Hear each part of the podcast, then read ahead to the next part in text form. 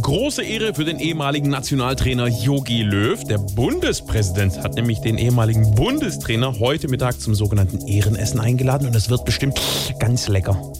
Wenn Sie dann den Finger aus der Nase nehmen, äh, hier kommt der richtige Hauptgang. Ah ja, sorry, klar. Oh, Cordon Bleu, oh, das sieht aber lecker aus. Ich weiß, Sie haben ja bereits bei Frau Merkel immer von Cordon Bleu geschwärmt. Äh, ist das äh, Cordon Bleu von der Frau Merkel? Nein, das ist vom Schwein. Ah ja, klar. Dann darf ich noch ein paar Worte zu Ihrem Ehrenessen sagen, Herr Löw. Äh, wieso eigentlich Ehrenessen? Das ist doch gar kein Getreide. Ehre, nicht Ehre. Ach so, ja, klar, klar, klar. Sie haben unserem Land lange gedient. Manche empfanden es vielleicht auch als zu lange.